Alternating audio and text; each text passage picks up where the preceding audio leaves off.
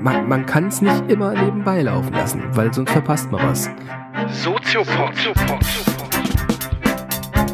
Nee, nee, man muss mitdenken. Ja, ja, oder gefährlich. Soziopod. Ja, einen schönen guten Morgen oder guten Tag mittlerweile Mahlzeit. zur fortgeschrittenen Stunde. Mahlzeit. Ähm, tatsächlich, wir haben uns gerade überlegt, stellen wir uns eigentlich so vor wie immer. Da haben wir gesagt, nee, ist irgendwie blöd, aber ich glaube, es wäre jetzt doch angebracht, weil man wurde ja vorgestellt, aber wir wissen, die Leute wissen, glaube ich, nicht, wer jetzt wer ist. Deswegen normalerweise, wenn wir einen Podcast machen, begrüßen wir uns und ich begrüße recht herzlich den geschätzten Kollegen Dr. Nils Köbel. Hallo, ich begrüße ganz herzlich Patrick Breitenbach. Vielen Dank.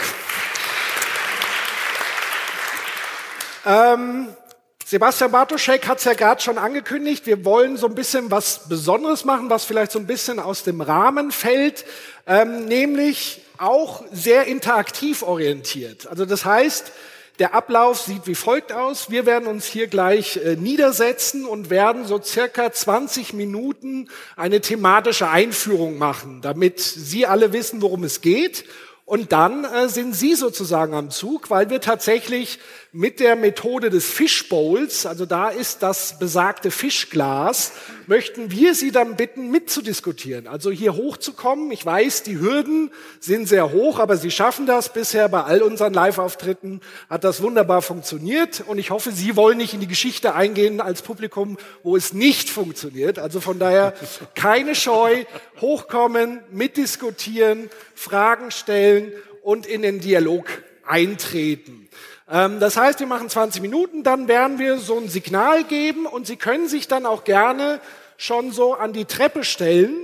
Ähm, wie gesagt, wir haben zwei Stühle frei, also einfach hochkommen, dazusetzen, Sie bekommen Mikro in die Hand und dann sprechen wir gemeinsam über das Thema. Und falls jemand schon einen Bedarf hat, sich anzustellen, einfach da so an die Treppe, dann sehen wir das und können auch dann eine Person, die sich vielleicht festsetzt, müssen wir mal gucken, ähm, sozusagen behutsam bitten, äh, Platz für den nächsten Diskutanten oder Diskutantin. Also es wäre auch phänomenal, weil wir oft hören, es kommen immer nur als erstes die Männer. Was ist denn bei euch los? Also da auch nochmal den Appell, mutige Frauen zuerst gerne hochkommen, mit uns diskutieren. Soweit der Ablauf. Ich hoffe, es war verständlich. Jetzt gehen wir, glaube ich, ins Thema und nehmen Platz. Und zwar, ich glaube, im Zuge dieser Konferenz wurde sehr viel der Fokus so auf die Mikroebene gelegt, also auf das Individuum, die Person, die Psyche der Person ähm, und das Thema Angst und Furcht natürlich und die Emotion. Und wir wollen so ein bisschen, ähm, ich glaube, Niklas Luhmann würde sagen, ins Krähennest äh, uns hochbegeben und ein bisschen auf die Makroebene schauen, nämlich Gesellschaft und Gesellschaft und Angst. Ähm, und dazu, wie üblich in unserem Soziopod, äh, greifen wir bekannte, oftmals bekannte wissenschaftliche Theorien raus. Und diesmal haben wir sogar zwei Theoretiker im Gepäck, beziehungsweise Nils, der sich darauf vorbereitet hat. Ähm, und somit steigen wir sozusagen in dieses Thema ein. Gesellschaft und Angst. Welche Theorien, Theoretiker hast du mitgenommen, um das Thema zu beleuchten? Genau, also ich würde vorschlagen, zwei Theorien miteinander zu verbinden. Eine ganz alte, klassische Theorie und eine ganz neue Theorie. Das war so die Idee, die ich hatte. Und vielleicht ist es sinnvoll, wenn wir über Gesellschaft und Angst sprechen, erstmal zu erklären, was meinen wir mit Gesellschaft. Da gibt es ja ganz unterschiedliche Zugänge, unterschiedliche Perspektiven und die Soziologie hat ja ganz viele Instrumente hervorgebracht, wie man Gesellschaft analysieren kann. Und für diese erste Frage, was meinen wir mit Gesellschaft, würde ich eine ganz klassische Theorie gerne erstmal kurz vorstellen. Viele kennen sie wahrscheinlich. Die strukturale Theorie des berühmten französischen Soziologen Pierre Bourdieu, leider schon verstorben, hat die Soziologie maßgeblich mitgeprägt. Ein sehr kritischer Soziologe, der sich ganz intensiv mit sozialer Ungleichheit beschäftigt hat. Und ich glaube, das passt ganz gut dann zum Thema, was das mit Angst zu tun hat und warum Menschen vielleicht heute andere Ängste haben als früher. Bourdieu hat gesagt, Gesellschaft ist ein sozialer Raum und wir haben bestimmte Positionen in diesem sozialen Raum. Und diese Positionen sind sehr unterschiedlich verteilt und es hängt damit zusammen, welche Ausstattungen Menschen haben in ihrem Leben. Dankeschön. Ausstattung, was bringen sie mit aus ihrer Erziehung, aus ihrer Sozialisation, aus ihrer Ausbildung, aus ihrer Bildung? Und diese Ausstattung bestimmt darüber, welche Positionen wir in diesem sozialen Raum einnehmen. Das sind dann wahrscheinlich die berühmten Kapitalsorten. Das sind dann diese berühmten Kapitalsorten. Deshalb passt es sehr gut zu dem Raum. Die Räume sind dreidimensional und Bourdieu sagt, es gibt so drei große Kapitalsorten, die Menschen haben. Man könnte auch sagen, es sind so drei Konten so. oder drei Töpfe. Manchmal sage ich auch drei Schatztruhen, die wir mitbringen in unser Leben. Und wir gucken uns die ganz kurz mal an, um zu erklären, wie dieses Positionsnetz dann ausschaut. Bourdieu hat gesagt, es gibt drei wichtige Kapitalsorten, drei Konten, die wir haben. Das ist das ökonomische Kapital, das kulturelle Kapital und das soziale Kapital. Wenn man das erste Mal anschaut, das ökonomische Kapital, kann man sagen, das ist meine materielle Ausstattung. Also wie viel Geld habe ich? Habe ich Eigentum? Habe ich ein eigenes Haus? Habe ich etwas geerbt? Das wäre alles das, was wir mit Besitz, mit materiellem Eigentum, mit Geld und mit Eigentum bezeichnen würden. Der zweite Topf ist etwas abstrakter, das kulturelle Kapital. Wenn wir diese Truhe aufmachen, sind dort unsere Bildungsabschlüsse drin. Also habe ich Abitur oder nicht? Habe ich überhaupt einen, Bildungs äh, einen Schulabschluss oder keinen? Habe ich ein Hochschulstudium? Habe ich ein Diplom? Vielleicht sogar einen Doktortitel? Das wäre das kulturelle Kapital. Es geht sogar noch tiefer. Das kulturelle Kapital ist auch die Frage, was wurde mir mitgegeben an Kultur? Also wurde mir in der Kindheit viel vorgelesen, habe ich früh schreiben gelernt von meinen Eltern, haben meine Eltern sehr stark darauf geachtet, dass ich viel Kultur mitbringe in meiner Erziehung, in meiner Sozialisation. Das ist in diesem zweiten Topf drin. Und da glaube ich auch ganz wichtig, ähnlich wie beim ökonomischen Kapital, auch ein Stück weit vererbbar. Ja, das wird sozial vererbt. Das ist ein Begriff, den Bourdieu erfunden hat. Also nicht genetisch vererbt, sondern sozial vererbt weil Menschen, die viel kulturelles Kapital haben, auch ganz stark darauf achten, das kann man in empirischen Studien immer wieder sehen, dieses Kapital ihren Kindern weiterzugeben. Das berühmteste Beispiel, was ich immer wieder erzähle, ist äh, in Frankfurt, wo ich wohne, in den Museen. Wir sind ja eine schöne Museenstadt. Sind die bürgerliche Familien in Frankfurt immer sehr bedacht, ihre Kinder mit ins Museum zu nehmen, zu den klassischen Ausstellungen der großen Meister der Renaissance oder der Klassik. Den Kindern ist da sehr langweilig, weil die mit den Bildern gar nicht viel anfangen können. Die Eltern nehmen die Kinder auch nicht mit, weil sie da diese Bilder irgendwie angucken und lernen sollen, sondern sie nehmen sie mit, weil sie ihnen zeigen wollen, das ist deine Welt. Hier gehörst du her. Hier wirst du später dein Zuhause haben, in dieser Kulturlandschaft. Das wäre das, was wir mit dem zweiten Kapitalbegriff bezeichnen. Vielleicht vorab gesagt, man merkt jetzt schon, dass Bourdieu darauf hinweist, dass soziale Ungleichheit durch solche Prozesse stabil bleibt. Leider. Wir haben eine ganz plurale Gesellschaft, eine ganz individuelle Gesellschaft und trotzdem bleibt soziale Ungleichheit gemeinerweise sehr stabil, weil Eltern dazu neigen, ihren Kindern das mitzugeben, was sie haben. Natürlich aus ganz verständlichen Gründen. Jeder von uns will das ja machen. Das machen wir auch beim dritten Kapital. Wir machen den dritten Topf nochmal auf. Das soziale Kapital. Das soziale Kapital ist die Fülle des Vitamin Bs welche Leute kenne ich, aus welchen Positionen, aus Wirtschaft, aus Politik, aus Universitäten, welch, womit kann ich meinen Kindern denn schon bekannt machen? Wen lade ich denn zu Hause ein? Welche Beziehungen habe ich, wenn es später darum geht, mich zu bewerben? Das fand ich immer ganz schrecklich als äh, Jugendlicher, ähm, wenn ich einen Ferienjob haben wollte. Und es war immer ganz klar, der Vater arbeitet früher im Ort bei Rexroth, also große Industrie. Ähm, konnte ich leider nicht mit dienen, deswegen sah es dann auch immer schwer, schwer aus mit Ferienjobs. Also das heißt, dieses Vitamin B ja. ist sehr früh sehr entscheidend, auch gerade für Jugendliche, wo es auch sehr einprägsam ist. Manche sagen sogar, dass Vitamin B, dieser letzte Topf, das soziale Kapital, ist mittlerweile fast das Wichtigste. Also wenn ich ein großes Netzwerk habe, deshalb wollen wir ja alle Netzwerken, weil wir dieses Kapital stärker machen wollen. Bourdieu sagt, je voller diese Töpfe sind, er nennt es auch Kapitalvolumen, also je praller diese Konten sind, umso besser ist meine Position im sozialen Raum. Weil ich kann nämlich diese Kapitalsorten konvertieren. Es gibt viele Studenten von mir, die haben Nebenjobs, die haben nicht viel Geld. Trotzdem kann man sagen, wenn ich ein bestimmtes Studium habe, dann ist die Wahrscheinlichkeit immer noch relativ groß, dass ich später einen ganz guten Job habe. Besser, als wenn ich keinen Studienabschluss habe oder gar keinen Schulabschluss habe. Heute ist diese Linie nicht mehr direkt so wie früher, aber es gibt immer noch die Möglichkeit. Das heißt, ich kann kulturelles Kapital, wenn ich es anhäufe, auch übertragen dann oder übersetzen in ökonomisches Kapital. Jetzt ist das Gemeine. Jetzt könnte man sagen, gut, Gesellschaften haben unterschiedliche Positionen. Wir leben alle in der Gesellschaft und wir sind nicht alle gleich. Wo ist das Problem? Das Problem ist jetzt, dass die Gesellschaft sehr gemein ist, sagt Bourdieu, weil er einen wichtigen Begriff einführt, nämlich den Begriff des Habitus. Der Habitus, soziologisch gesprochen, ist die Art, wie ich auftrete, die Summe meiner Verhaltensweisen, die Normen und Umgangsweisen, die ich an meinem Verhalten zu erkennen gebe. Oder in der Alltagssprache der Stallgeruch. Das wäre genau dieses gemeine Wort dafür, weil dieser Habitus mich ausweist als einer bestimmten Schicht zugehörig. Also wie gut kann ich sprechen? Welche Wortwahl habe ich? Wie ziehe ich mich an? Wie gebe ich mich?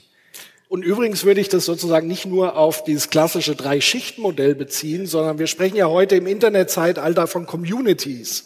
Also das ist auch ganz entscheidend. Also beispielsweise, wenn man sich so Mittelalter-Communities anguckt, die so Feste machen, so leben und so weiter, das ist ja auch eine Art von Habitus und die haben eigene Codes, eigene Kleidung, eigene Sprache, Verhaltensweisen, ähm, die eben diese Zuhö Zugehörigkeit markieren und gleichzeitig aber auch die Abgrenzung zu anderen Gruppen genau. markieren. Und was jetzt bei diesen Milieus so auf der einen Ebene passiert, passiert auch in der sozialen Schichtung, sagt Bourdieu. Weil nämlich Menschen dazu neigen, sich bei Mitmenschen, die einen ähnlichen Habitus haben wie sie, sich wohlzufühlen. Also Lehrerinnen und Lehrer arbeiten sehr gerne mit Kindern, die aus ihrem Milieu kommen weil das vertraut ist und sie sprechen diesen Kindern auch mehr Kompetenzen zu, weil dort der Habitus ihrem Habitus entspricht. Und am Habitus offenbart sich die soziale Position eines Menschen. Und das Gemeine ist, dass wir immer dazu neigen, die Menschen zu fördern, die so ähnlich sind wie wir. Wenn man einen guten Job haben will beim Vorstellungsgespräch, kommt es manchmal gar nicht nur auf die Zeugnisse an, sondern es kommt darauf an, wie ich mich verkaufen kann. Also wie kann ich mich präsentieren? Ich präsentiere mich als einer von euch. Wenn ihr mich wählt, dann wisst ihr, was ihr habt. Ihr kennt mich und ich bin einer wie ihr. Und deshalb sagt Bourdieu, ist das Gemeine, dass da eigentlich dadurch soziale Ungleichheit weiterhin existiert, auch wenn wir auf der Oberfläche eine sehr plurale Gesellschaft geworden sind und eigentlich alle Möglichkeiten haben. Aber wie wir diese Möglichkeiten einer Gesellschaft nutzen, ist ganz stark geprägt von unserer Sozialisation, also von unserer Art, wie wir aufwachsen und eine Gesellschaft hinein erzogen werden. Aus diesem Habitus zu entkommen, ist gar nicht so leicht. Auch da kann man natürlich an sich selbst arbeiten. Bildung wäre natürlich dann eine Antwort. Das ist aber nicht so einfach, weil Bildungsangebote häufiger von denen genutzt werden, die ohnehin schon bildungsaffin sind in ihrer bisherigen Sozialisation.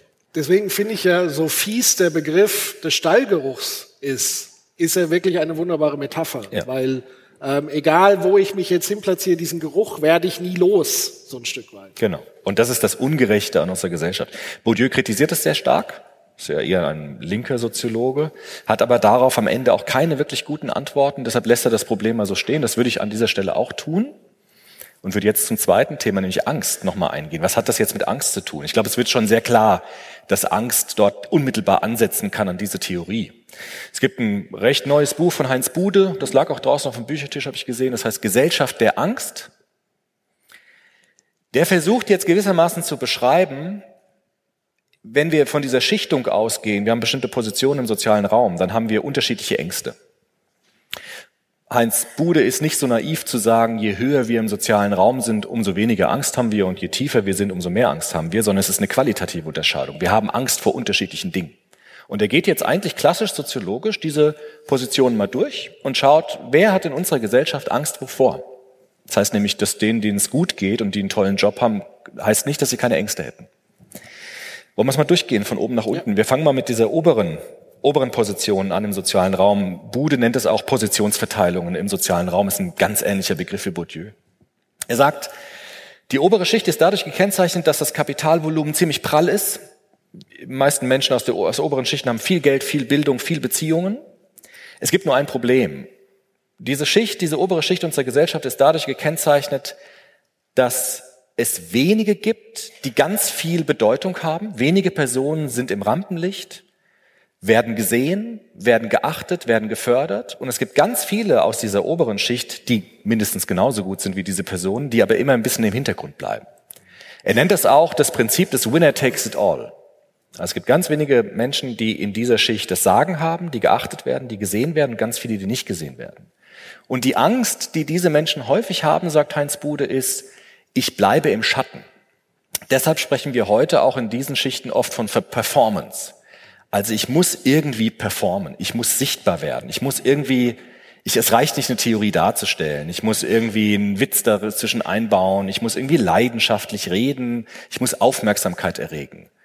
Das, das hat gar nicht so viel mit Kompetenz zu tun, sondern ob jemand meine Kompetenz auch wahrnimmt. Das ist diese, dieses Problem von, von dieser Schicht. Das sieht man ganz schön in, in meinem Arbeitsfeld der Medien und auch so ein bisschen des Showbusiness. Ähm, da muss man ja immer so ein bisschen schmunzeln, wenn so die alten Showgrößen äh, sagen, jetzt ist aber Schluss, jetzt mache ich nichts mehr. Und plötzlich wird jetzt doch wieder angekündigt, Thomas Gottschalk macht's jetzt noch einmal, wetten das. Ja? Genau. Also das heißt, da schwingt natürlich auch so dieser Drang drin, wenn ich mal raus bin aus diesem Scheinwerferlicht, aus, aus diesem Fokus, was bin ich dann eigentlich Genau. noch? Wenn ich nicht mehr diese Resonanz bekomme von meinem Publikum, wenn ich nicht mehr der Superstar bin, sondern einfach ein normales Leben führe, dann führt es oftmals dazu, dass die Leute wieder ins Licht wollen, wieder dieses Gefühl haben wollen. Auch so eine Art Suchtgefühl, Adrenalin und so weiter, aber auch wirklich dieses Ich bin wer. Genau. Und Bude sagt, in unserer Gesellschaft heute ist dieses Prinzip ganz stark beschleunigt worden. Also dieser Druck, auf der Bühne zu stehen, im Rampenscheinwerferlicht zu stehen, ist ganz stark geworden und jeder will dorthin. Sieht man auch im Kunstbetrieb, sagt Bude. Also es gibt ganz wenige große Künstler in Deutschland, Gerhard Richter zum Beispiel, der Millionen verdient mit seinen Werken.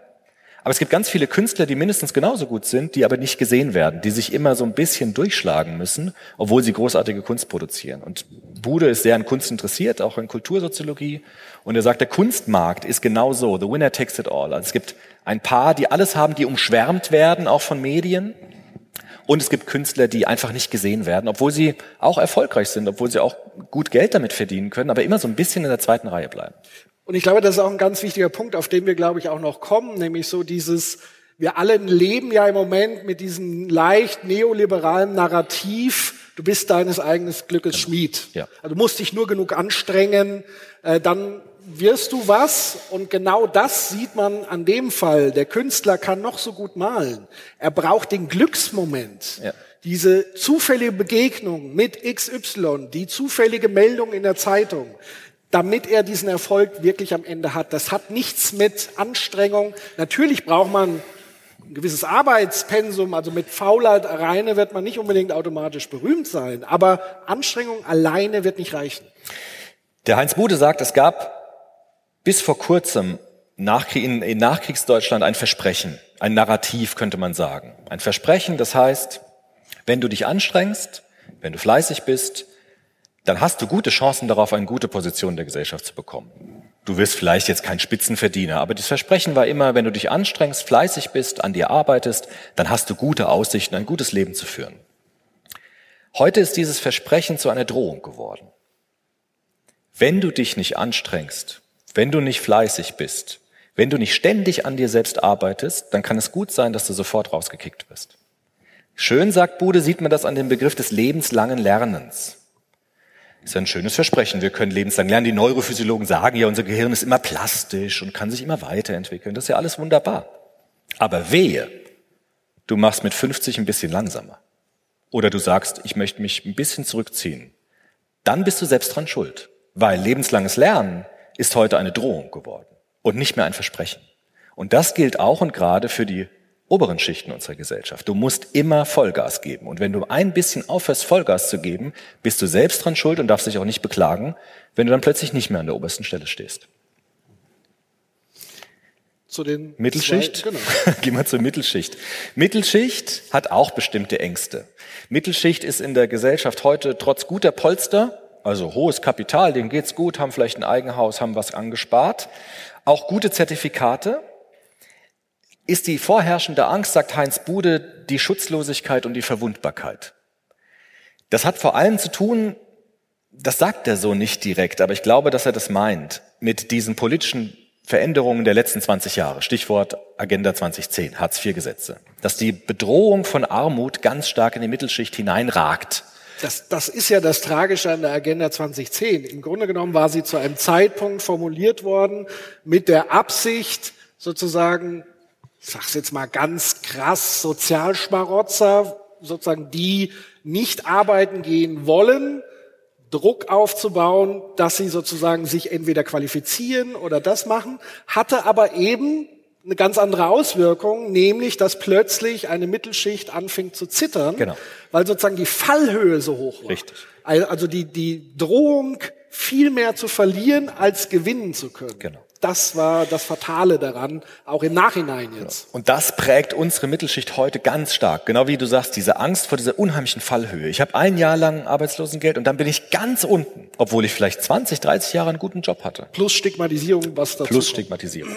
Das führt dazu, dass diese ähm, Angst sich häufig in Aggressionen niederschlägt. Mittelschicht, sagt Bude, ist oftmals davon geprägt, ich schimpfe nach unten, die sind faul, die kriegen äh, Geld vom Staat und ich schimpfe auf die Eliten. Die Politiker sind abgehoben und die Manager stopfen sich die Taschen voll. Aber ich bin doch in der Mittelschicht der, der die Gesellschaft am Laufen hält.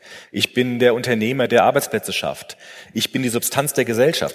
Das stimmt vielleicht für Deutschland noch, dass das relativ stabil ist. Aber wenn wir in die Nachbarländer schauen, in Ita- Italien, in Frankreich, in Griechenland, bröckelt die Mittelschicht massiv. Und das kriegen Menschen mit. Geschweige denn in den USA. Und diese Bedrohungslage kommt immer näher. Weil ich merke, selbst wenn ich mich angestrengt habe und im Moment einen guten Job hat, ist das keine Garantie mehr. Sondern es kann immer wieder ein Einbruch kommen und dann bin ich wieder, wie du sagst, in der Fallhöhe begriffen. Das sind die Ängste der Mittelschicht. Dürfen gerne klatschen. Ja, Sie klatschen jetzt für Heinz Bude, weil ich referiere das, was der sagt. Das ist, ja. Die letzte Unterschicht, also soziale Position relativ weit unten. Wenig Geld, wenig Bildung, wenig Beziehungen. Heinz Bude spricht interessanterweise davon, das sind heute nicht mehr die Arbeiter wie früher, die irgendwie in Kohlebergwerken, ge- das, gibt- die sind alle geschlossen. Was es heute gibt, ist das Dienstleistungsproletariat, so nennt er das. Aggressiver Begriff, kommt aus der Klassentheorie von Marx. Aber ich finde den Begriff ganz gut. Weil er sagt, wir haben Gepäckträger, die ihren Körper kaputt machen, die schuften ohne Ende, die keine Anerkennung bekommen, die Treppenstufen laufen müssen, weil keiner Lust hat, denen entgegenzukommen, kein Trinkgeld bekommen. Und äh, die kein Versprechen haben in unserer Gesellschaft. Die, das sind alltägliche Kämpfe ums Überleben. Und die Angst dieser Menschen ist jetzt weniger die Angst vom Absturz, weil viel tiefer kann man nicht sinken. Die Angst dieser Menschen ist die Angst vor der Körperlichkeit. Diesen Job, Paketausträger, kann man zehn Jahre machen, danach ist der Körper kaputt. Und die Angst ist, was ist dann? Was kommt danach? Weil das Versprechen der Bildung, was ja Humanisten wie wir so hochhalten, ist die, ist das Versprechen, du kannst an dir arbeiten und dann wird das Leben besser. Bildung kommt aber für viele dieser Menschen zu spät. Oder die- sie haben keine Zeit und Oder haben keine Raum Zeit, dazu, kein, keine. Ressourcen, Ja. sich zu bilden. Für die Kinder gilt das vielleicht noch, vielleicht. Aber für diese Menschen kommt Bildung häufig zu spät und es gibt kein Versprechen mehr. Also es gibt keinen Marx mehr, der sagt, irgendwann wird die Zeit kommen, wo ihr Gerechtigkeit bekommt und wo ihr das Sagen habt, wo ihr die Diktatur des Proletariats aufbauen könnt. Dieses Versprechen gibt es nicht mehr. Es gibt keine Hoffnungsperspektive. Es gibt sozusagen den Kampf im Alltag, der jeden Morgen wieder losgeht. Und das ist eine nicht zu unterschätzende Prozentzahl unserer Gesellschaft. Die sind meistens nicht sehr sichtbar, aber wenn man achtsam wird, dann sieht man sehr viele dieser Menschen. Eine andere Sache wäre alleinerziehende äh, Mütter und Väter, die gewissermaßen ihren Job mit drei, vier Jobs irgendwie berunden kommen müssen, aufstocken müssen und täglich gucken müssen, wie es läuft. Und diese Angst vor dem körperlichen Versagen, dann kann eine Krankheit eine Katastrophe sein. Eine Erkältung kann schon ein Problem sein, weil diese Menschen zum Teil schlecht versichert sind, wenig Sozialstütze bekommen.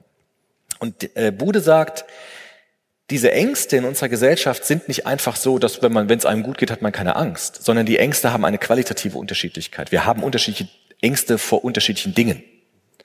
Und wenn man den letzten Punkt nochmal nimmt, sozusagen die, das Proletariat, das Dienstleistungsproletariat kommt da noch hinzu, ganz aktuell, ähm, auch medial natürlich kolportiert. Globalisierung, so als großes Bedrohungsszenario. Was hängt da noch unter diesem Begriff zusammen? Also wir haben einmal durch die Globalisierung eine vernetztere Kommunikation. Das wird zu mehr Migrationsströmen führen, plus natürlich nicht zu reden von Umweltfaktoren, die wir selber schaffen durch industriellen Raubbau, dass wir dadurch natürlich auch Migration befördern. Letztendlich dann haben wir eine schärfe Konkurrenzsituation auf dem Markt. Deutschland ist ja zu teuer, was Arbeitskosten und so weiter. Das sind ja all diese Geschichten, die wir tagtäglich in den Talkshows hoch und runter um die Ohren gehauen bekommen. Und dieses Konglomerat plus Digitalisierung, Maschinen schaffen uns ab. Das sind alles ganz immense Angstfaktoren. Und wir, wir gehen ja immer davon aus, dass sozusagen die besorgten Bürger immer die ganz, ganz unten sind, die Arbeitslosen, aber das ist gar nicht der Fall, sondern diejenigen haben Angst davor, das in Zukunft zu verlieren, was sie haben weil mehr Menschen kommen, weil der Konkurrenzdruck größer wird, weil die Umwelt dem Bach runtergeht und so weiter. Das sind all diese Faktoren, ähm, die dazu führen, dass die Ängste geschürt, vergrößert werden und dann letztendlich eben auch zu so ähm, Handlungen führen, dass man sagt, man braucht jetzt einen Sündenbock. Ja, genau. Man braucht jetzt jemanden, wo man diese Angst auch wirklich entladen kann, wo man sich auch entlasten kann davon, weil es ist ja ein Päckchen, was jeder mit sich trägt. Die einen geben dann, ich habe hier draußen auf dem Buchtisch auch Manfred Spitzer äh, als Werk gesehen, der nimmt zum Beispiel den Sündenbock, das Digitale an sich, ja, was alles kaputt macht. Dann ist es eben der Flüchtling, der uns alle bedroht. Dann ist es die Elite und so weiter. Also auch das mal zu begreifen, dass das ein, eine Art der Entlastung ist der Menschen, um das auch so ein bisschen loszuwerden. Aber sie werden es nicht los, weil in der nächsten Stunde bekommen sie wieder diese Botschaften. Und auch dieses, sie haben es nicht mehr in der Hand. Also das ist so eine Angst, eine Angst vor Spinnen, daran kann ich arbeiten. Aber eine Angst vor Globalisierung kann ich als Individuum nicht bewältigen. Das will ich doch delegieren an die Politik. Und die Politik hat aber selber gar nicht mehr den Einfluss, dieses Problem zu lösen. Und so sind wir wirklich in so einer fatalen Schleife der Angst drin, die uns Stück für Stück auch ein bisschen mürbe macht. Ja. Und es gibt diese, gerade vom Mittelschicht, dieses berühmte Wie du mir, so ich dir. Wieso sollen wir jetzt Flüchtlingen helfen? Mir hat auch keiner geholfen. Also ich bin in Ostdeutschland geboren, ich muss mich auch integrieren in die Gesellschaft. Warum, warum, warum kriegen die das jetzt? Wer war denn mit mir solidarisch? Das ist auch so ein ganz typischer Reflex, der aus Angst heraus resultiert.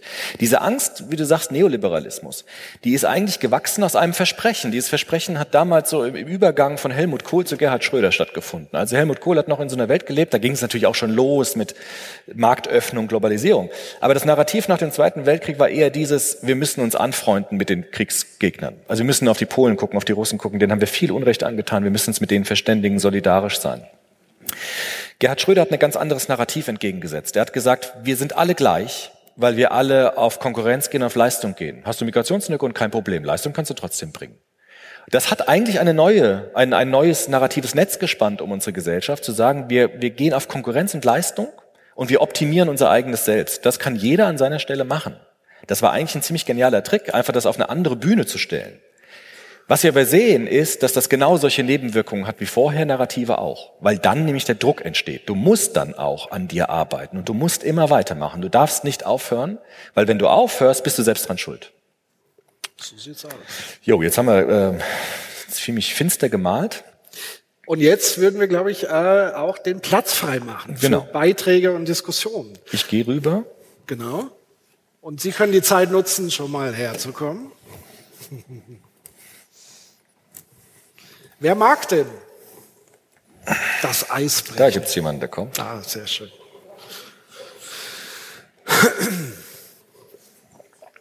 Es können noch zwei kommen, wir haben ja zwei Stühle. Genau, also wer jetzt schon weiß, er möchte dann den nächsten Beitrag, kann gerne schon hochkommen. Ja.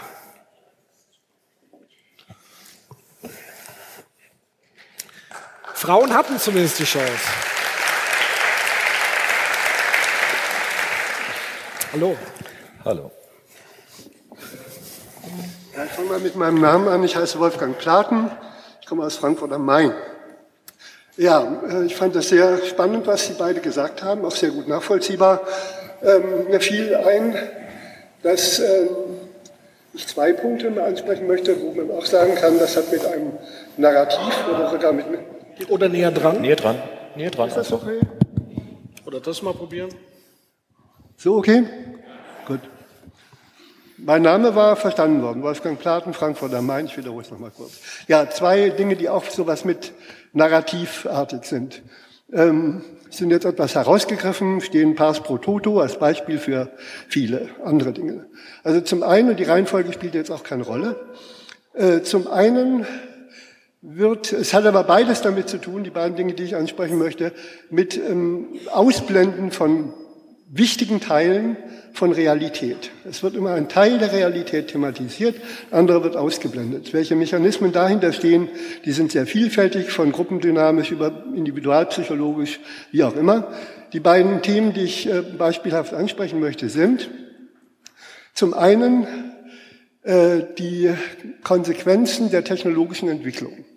Die werden meines Erachtens auch immer noch auf allen relevanten Ebenen, insbesondere eigentlich auch praktisch ausnahmslos in, der, in dem, was man politische Ebene nennt, unterschätzt.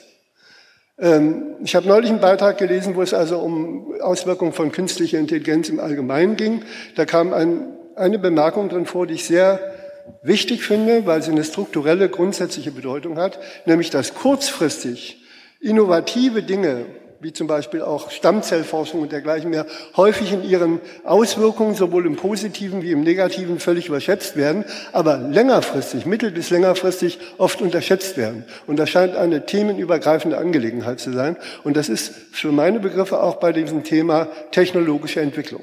In der vorigen Woche gab es in der Wissenschaftsseite der Frankfurter Allgemeinen Zeitung einen sehr interessanten Beitrag, oder was im Feuilleton, das war jedenfalls am Mittwoch, ähm, über die Auswirkungen von Sprachübersetzungsprogrammen am Beispiel. Ja? Das heißt, ich erwähne das deshalb, weil das Berufsgruppen betrifft, die noch bis vor ziemlich kurzer Zeit, als das können Computer nie, das geht nämlich um Dolmetscher, ja, Simultandolmetschung, und zwar äh, jenseits der, der unmittelbar technischen, also Gebrauchsanweisungen übersetzen, das geht ja schon länger. Ja? Aber es geht hinein mittlerweile, äh, wo man sagen kann, in relativ kurzer Anzahl von Jahren werden diese Systeme in der Lage sein, auch literarische Übersetzungen zu machen.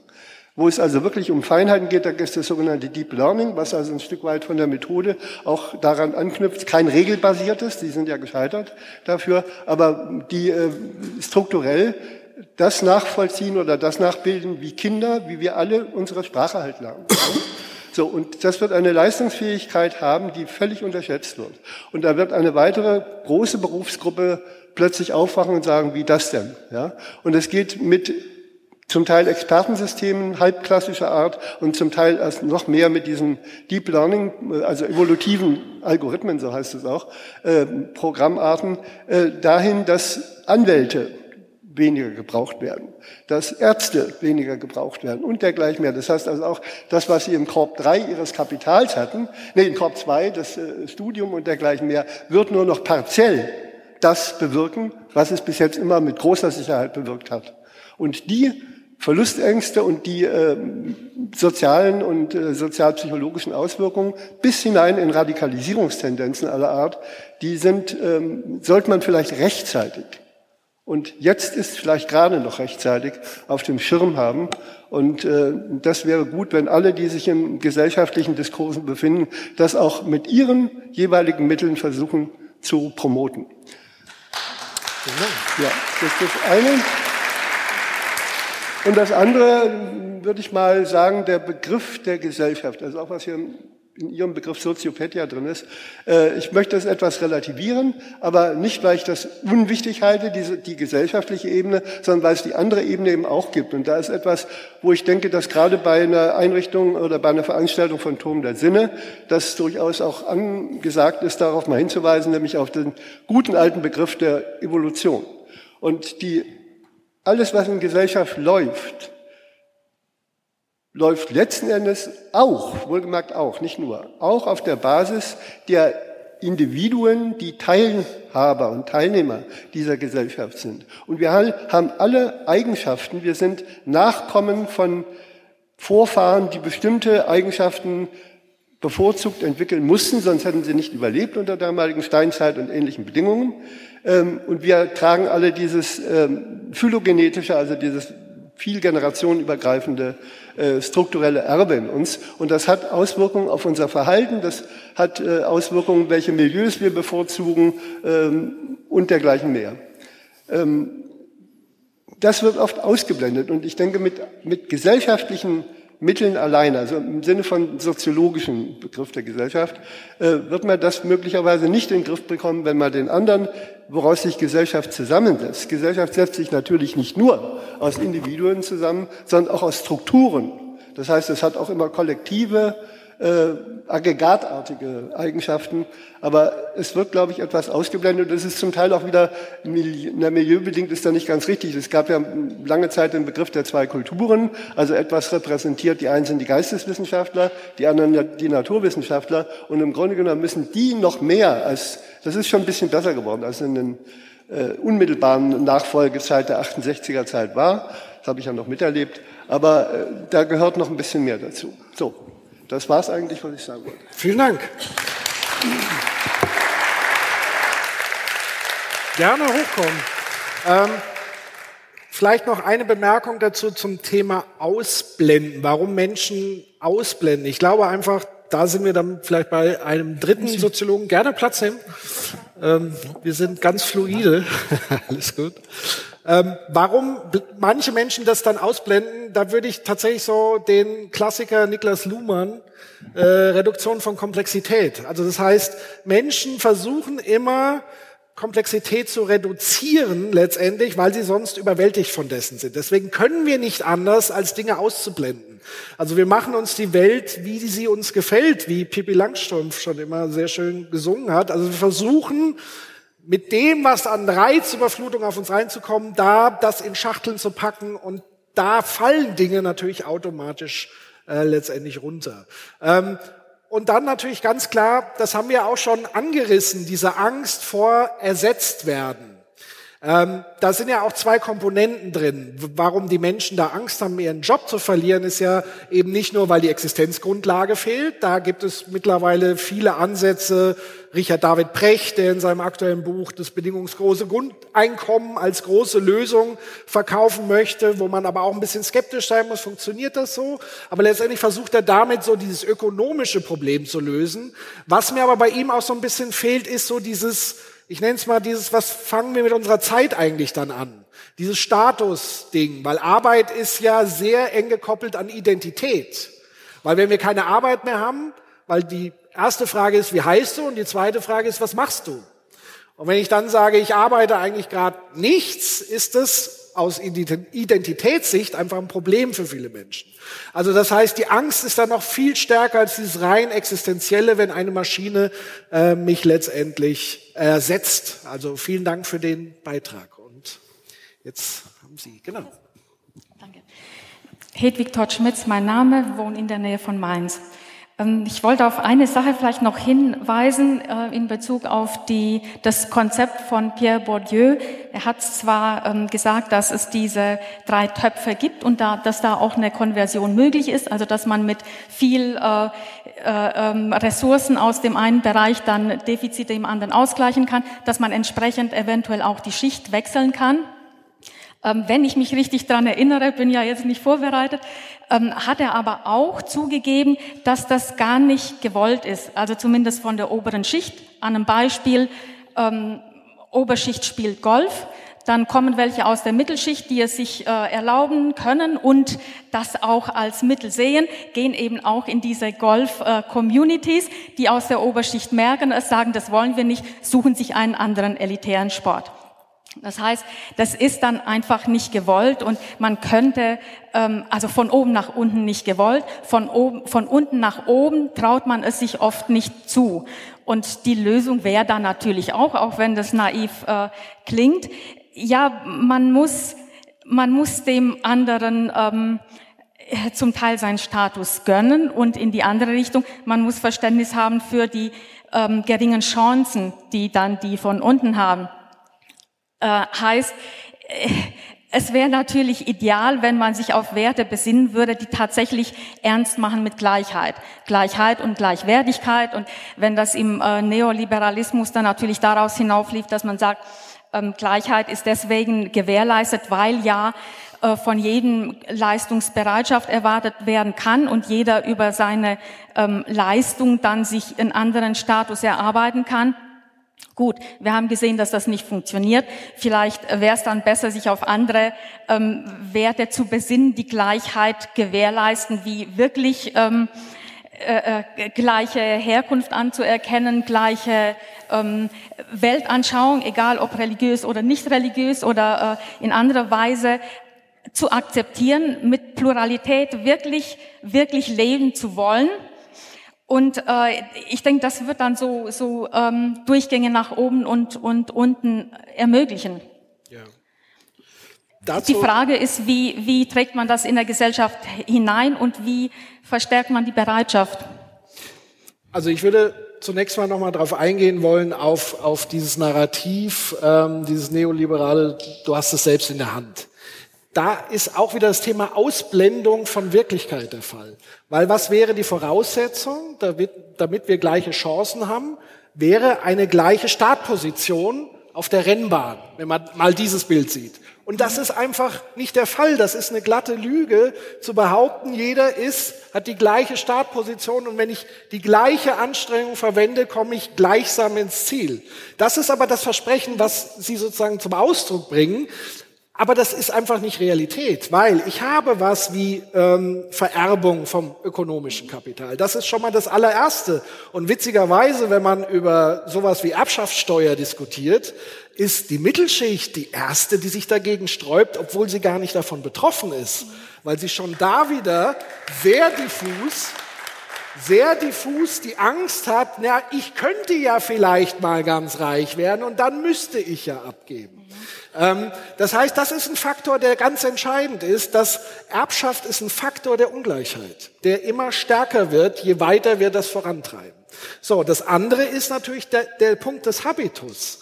Ähm, wenn ich in einem Milieu bin, wo Bildung einfach keine Rolle spielt, werde ich Leute nicht für Bildung begeistern können. Bildung startet im Elternhaus. Das ist der erste Berührungspunkt mit Bildung. Dann geht's weiter in die Peer Group. Aber wenn wir sozusagen dann ein Schulsystem zum Beispiel haben, was dazu neigt, verschiedene Habitusse sozusagen auch auseinander zu selektieren.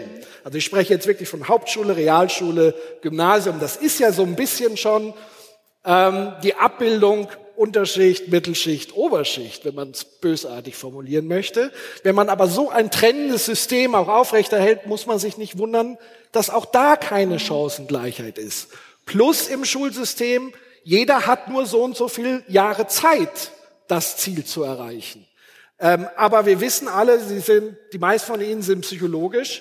Jeder lernt auf eine andere Art und Weise, in einem anderen Tempo, in einem anderen Interessensgebiet. Und der eine braucht halt wesentlich länger zu lernen und Bildung sich anzueignen als der andere. Aber wir pressen alles in dieses Zeitschema. Man muss ja. nach neun Jahren fertig sein und gut ist. Das ist wahrscheinlich auch wirklich so ein Grundproblem, dass genau. man Pluralität und auf der persönlichen Ebene Individualität eben nicht bereit ist anzuerkennen. Und wenn Sie gerade das Schulsystem ansprechen, muss ich mich dann outen als ganz starke Verfechterin einer Abschaffung der absoluten Schulpflicht aus eigenen Erfahrungen mit eigenen Kindern und in verschiedenen Netzwerken. Ähm, man äh, übt da wirklich Zwang aus und anerkennt nicht, dass es manchmal so nach, nach äh, zwei, also verschiedenen Richtungen einfach ganz stark ausschlagende Besonderheiten gibt. Und wenn man das nicht äh, bereit ist zuzulassen, dann ist halt einfach schade. Und was Leistung anbelangt, Leistung für die Gesellschaft, die dann belohnt wird und einem dann sozusagen ein Existenzrecht gibt. Sie haben es halt nur gerade erwähnt, deswegen reagiere ich darauf. Die Sache mit dem bedingungslosen Grundeinkommen. Ähm, er ja, setzt ja auch die Bereitschaft voraus, dass man auch einen gewissen, mit Sicherheit immer geringen Prozentsatz an Menschen, die nicht leistungsbereit sind, mitschleppt. Das muss man auch akzeptieren wollen. Ja. Aber wenn Sie gegen die Schulpflicht sind, also die Schulpflicht wurde ja eingeführt, gerade um allen Kindern die gleiche Möglichkeit, Zugang zur Bildung mhm. zu geben. Wäre nicht da die Gefahr, wenn man das abschafft, dass dann wieder Eltern ihre Kinder zur Schule schicken, die bildungsaffin sind und andere Eltern, die sagen würden, nein, mein Kind braucht das gar nicht. Und dann hätten wir da auch eine ganz starke soziale Ungleichheit? Wenn Sie, ähm, wenn man bedenkt, dass ganz oft ähm, bildungsaffine Eltern auch bereit sind, Zeit mit ihren Kindern zu verbringen, können Sie mit ziemlicher Wahrscheinlichkeit davon ausgehen, dass bildungsferne Eltern ihre Kinder eher, ich nenne es mal in Anführungszeichen, loswerden wollen und froh sind, wenn die den ganzen Tag lang in der Schule sind. Es geht, ja, man hat so die Furcht, da tritt man eine Lawine los ähm, und keiner geht mehr zur Schule. Das wird so nicht sein. Ganz sicher nicht. Ähm, das wären die wenigsten, die sich das überhaupt zutrauen würden. Ähm, es gibt Nachbarländer, die haben eben da ein Konzept entwickelt und sagen, wir schauen uns das an. Wenn es bei euch funktioniert, lassen wir es zu. Wenn es nicht funktioniert, dann greift eine Schulpflicht. Weil Und bei uns haben wir es halt leider sehr absolut, grenzt halt sehr an eine Ich habe deshalb den, den Einwurf gebracht, weil ich eigentlich für eine Verlängerung der Schulpflicht bin. Ich finde, dass wir alle Kinder mindestens zehn Jahre auf die Schule haben sollten. Weil dieses, wir gehen runter nach neun Jahren und die anderen machen weiter bis 13, das schafft auch soziale Ungleichheit. Ich bin eher für eine Verlängerung der Grundschule, also nicht nach vier Jahren zu selektieren, Sinnvoll, ja. sondern vielleicht nach sechs Jahren. Und ich fände es eigentlich ganz clever, das sind auch nicht meine Gedanken, das kommt von Wolfgang Klafke, so einem Bildungsphilosophen, der hat gesagt, zehn Jahre ist eigentlich Minimum für Schule, weil sonst sind die Ungleichheiten auch zu früh. Oder? Also als, als, Ich als, als, als sage Idee. nichts über die Dauer aus. Es geht nur immer darum, dass Ob überhaupt. ähm, meinen er Erfahrungen da ähm, nach dann es einfach auch Zeiten geben kann, in denen ähm, Kinder, Jugendliche mit diesem wirklich starren System nicht zurechtkommen, mit anderen Lernformen ähm, ihnen besser ähm, gedient wäre und dass man das zumindest zeitweilig zum Beispiel akzeptieren sollte. Es, äh, man weiß in Deutschland zum Beispiel auch ganz oft nicht, nicht mal in der Lehrerschaft, dass man absolut jeden Schulabschluss extern ablegen kann. Und das geht, ähm, das geht auch gut. Und das ist oft sogar bei solchen ähm, Kindern, Jugendlichen, dass die sehr äh, selbst, selbst ähm, ja, kontrolliert, selbst organisiert, sehr zielgerichtet lernen. Und im Grunde ist es halt schade, wenn man ähm, ja, diese Fähigkeiten dann gar nicht anerkennt, mit denen die zum gleichen Ziel kommen, wie mit einer ganz starren und durchgehaltenen Schulpflicht bei anderen. Also ich stelle die Schulpflicht nicht in Frage, das ist eine großartige Errungenschaft, auf jeden Fall. Also ich glaube Nur nicht diese absolute Form. Ich glaube tatsächlich, also jetzt, ich habe mich noch nicht intensiv mit dieser Frage befasst, ob wirklich die Schulpflicht der Anlass ist oder der erste Punkt ist, den man verändern müsste, damit sozusagen Bildung anders funktioniert. Sondern ich glaube eher, man, man musste sozusagen reformpädagogisch rangehen. Also so Sachen wie ähm, Leistungsabfragen. Ja, also diese ganze Notengebung, Hausaufgaben, also das hatten wir auch im letzten über, über Bildung und Digitalisierung. Ähm, also wo eigentlich schon Programm ist, wo Selektion das Programm ist. Also die Einser kommen weiter nach oben und die Fünfer, Sechser, Vierer werden nicht irgendwie nochmal gefördert. Natürlich gibt's dann so Förderprogramme, aber im Grunde genommen nimmt man in Kauf, dass die runterfallen. Das ist eine Selektionsmaschinerie, wenn man so will.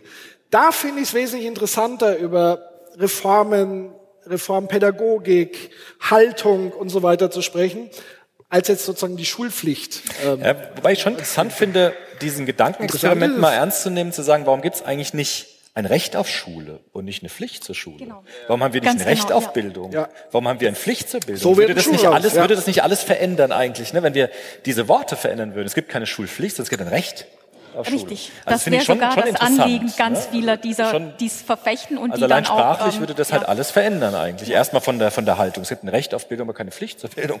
Das ist schon interessant. Tatsächlich, wahrscheinlich wird sich an den konkreten Zahlen nicht viel ändern, nur an der Haltung dazu. Aber was heißt nur? Also dann würde sozusagen die Haltung dazu wirklich anders sein. Also ich finde es interessant, erstmal so als Idee. Ja. Vielen Dank. Dankeschön.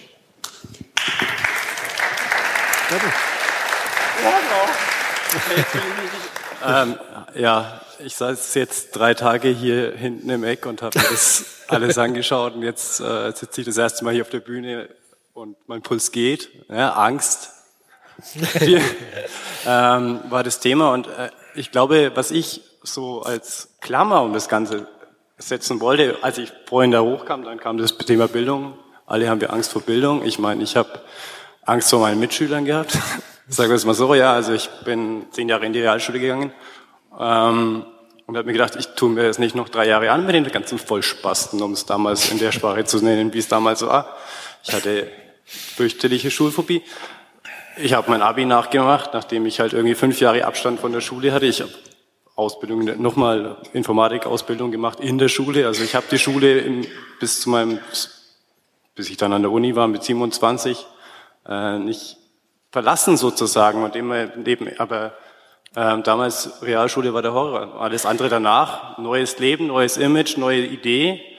Und darauf komme ich jetzt zu dem, was ich eigentlich sagen wollte. Wir alle wollen gefallen. Und zwar den 95 Prozent, die wir überzeugen können und die 5 Prozent, die wir gestern gehört haben, die wir nicht überzeugen, da, ja, drauf geschissen. Aber da, worauf ich raus möchte, ist einfach zu sagen, für uns als Individuum innerhalb einer Gesellschaft ist es wichtig, Anerkennung zu bekommen. Und ohne diese Anerkennung ähm, werden wir ja ähm, an den Rand getrieben und die müssen wir uns halt durch diese Kodifizierung und die äh, entsprechende Nutzung dieser Kodizes verwenden können. Und wenn wir diese Mittel, Ressourcen, ja, das Kapital, wie es Bourdieu, steige voll in eure Bourdieu-Diskussion ein, ich habe mich total gefreut. Also ich habe Soziologie studiert, also das war, ähm, Bourdieu war auch so mein Steckenpferd im Studium.